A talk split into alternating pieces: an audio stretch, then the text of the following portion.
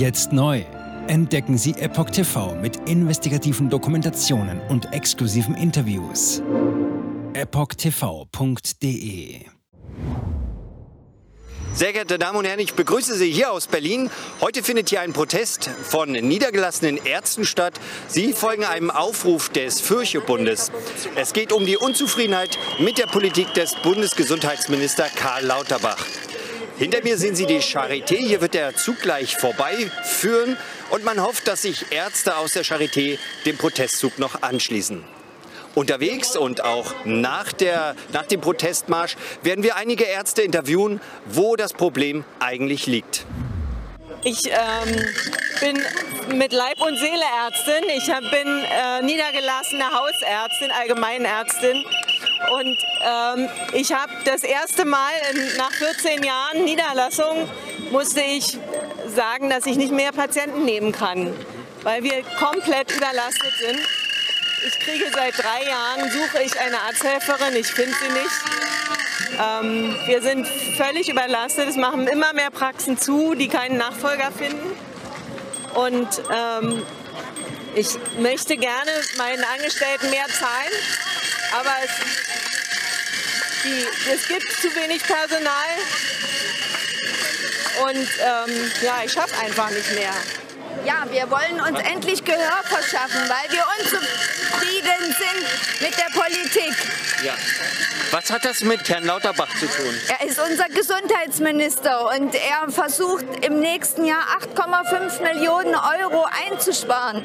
Das ist ein Drittel des äh, Budgets, das wir haben für die stationäre und ambulante Versorgung. Das wird erhebliche Auswirkungen für die Bevölkerung haben und für unseren bisher sehr guten Standard in der Medizin. Es gibt nicht ein Problem, sondern die Probleme sind komplex sage es verkürzt, es ist der Ärztemangel, es ist der Mangel an medizinischen Fachangestellten, es ist die nicht gut funktionierende Digitalisierung in den Praxen, es ist äh, die Budgetierung, die uns 30 Jahre lang treibt. Wir haben ein echtes Gefühl, wir werden ausgehungert, ausgeblutet, kaputt gespart. Bekanntermaßen will Herr Lauterbach ein staatliches Gesundheitswesen und äh, er dementiert es nicht und wir haben das Gefühl, dass wir deshalb keine Zuwendung bekommen, dass uns kein Respekt gezollt wird, dass er, wir haben den Eindruck, dass er das Problem so lösen will, dass die Praxen nach und nach untergehen und er die ambulante Medizin an den Krankenhäusern stationieren kann. Ja, wir sind wir sind ja angetreten, Menschen zu helfen und zu unterstützen. Und das ist jetzt nicht Protest ist jetzt nicht unsere primäre Neigung eigentlich. Ja? Und das sind ja häufig Leute, die sehr, ein sehr gutes Gespür für Menschen haben und nicht unbedingt sich in die erste Reihe in der Öffentlichkeit begeben. Das erste Mal, als ich es erlebt habe, war 18. August. Die Protestveranstaltung heute das zweite Mal. Sonst habe ich noch nicht Ärzte, war ich noch nicht mit Ärzten auf der Straße. Sehr geehrte Damen und Herren, nachdem die niedergelassenen Ärzte aus Protest ihre Ärztekittel vor dem Bundesgesundheitsministerium abgelegt haben, endete der Protest. So viel für heute aus Berlin. Bis zum nächsten Mal.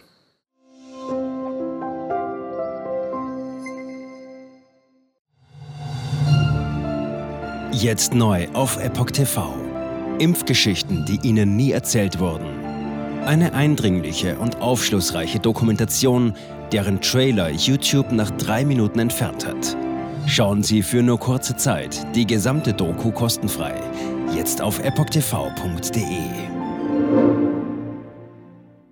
Ich war geimpft worden. Ich begann unkontrolliert zu zittern. Er verstarb 33 Tage später. Ich kann meinen Kopf nicht aufrecht halten. Dann brach ich zusammen, ganz plötzlich. Vom Start weg haben wir nicht die Bedingungen erreicht, die normalerweise erreicht werden müssen. Es handelt sich um eine Tragödie von beispiellosem Ausmaß. Aber die Bundesregierung und Behörden tun so, als sei alles in bester Ordnung. Wir suchten ein nahegelegenes Krankenhaus auf. Sie behandelten sie, als sei sie verrückt. Ich sehe das als einen ernsten Kampf, den Zusammenbruch der bürokratischen Strukturen zu korrigieren. Ich glaube, viele Menschen wissen auch gar nicht, dass sie einen Impfschaden haben. Umfassende Datensätze, die zeigen, dass wir einen Anstieg der Fehlgeburten um nahezu 300 Prozent. Ausgehend von ihren eigenen Daten hätte Pfizer 2021 vom Markt genommen werden müssen. 300 Prozent bei Krebserkrankungen. Acht Seiten lang Krankheiten, die direkt mit dem Impfstoff in Verbindung gebracht werden. Eine Reihe diverser unerklärter Symptome. Und sie nahmen um mehr als 1000 Prozent zu.